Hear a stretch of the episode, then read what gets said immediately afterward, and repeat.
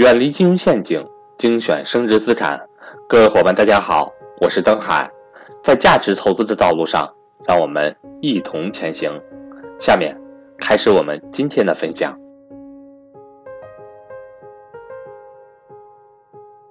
最近这个星期呢，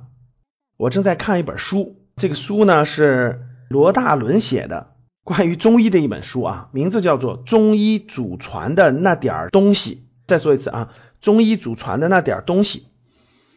让我看这本书的时候呢，我确实是很有感触啊。给大家交流三点感触。第一个就是这本书里呢，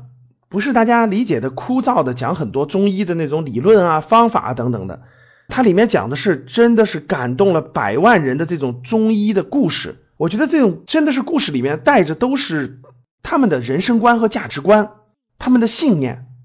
哇，真的是觉得。以前不了解啊，这次看了整个这个中国古代的这种大医的智慧之后，真的觉得这种医道背后啊，真的就是信念和价值观。对这些中国古代的有名的这些大医们，真的是肃然起敬，看到了这种优秀的这种信念和人生观、价值观，向他们学习。第二个呢，就是我自己定的计划啊，是二零二零年是围绕中医健康吧，是我阅读的一个重点。所以呢，我觉得哇，我感受到这个中医真的是博大精深，它不是单单站在人的这个器官的角度去考虑问题的，它是站在宇宙当中，真的在整个宏观当中，可以说是天体当中，然后与人体之间的关系，然后去考虑问题的。啊，真的是包括这种月份呐、太阳的高度啊、昼夜啊、五运六气的等等的来跟人体的关系去考虑问题的，所以它的这种视野更宽广，真的是中医的博大精深就在里面呢。第三个，我想感受的就是，我觉得真正这种大医啊，真的这种就很高深的医生，他们其实都是把握了规律，他们也不是神，我觉得他们就是把握了规律，把握了这种人体在出现各种不同状况之后的规律，去做出应对和判断的。但我看到这个地方呢，我深有感触啊，我觉得它和投资是异曲同工之妙的，就是。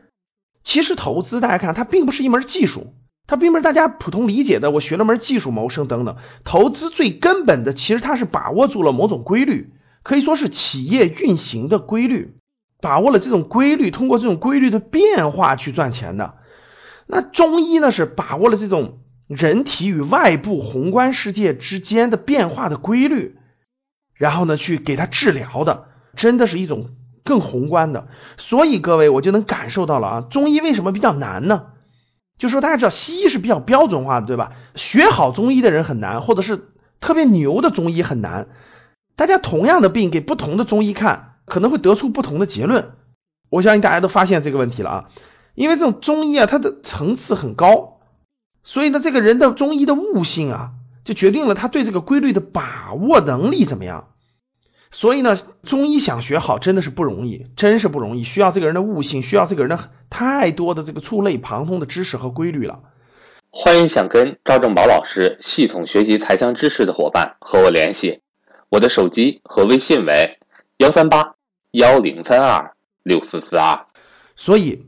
真正想把投资学好也真是不容易，需要大量的这种基础知识的沉淀和铺垫。你才能把价值投资做得精进、精进、不断的精进。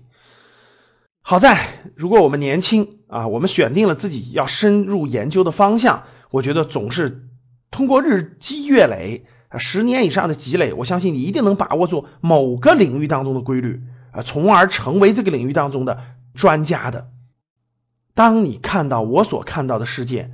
你将重新认识整个世界。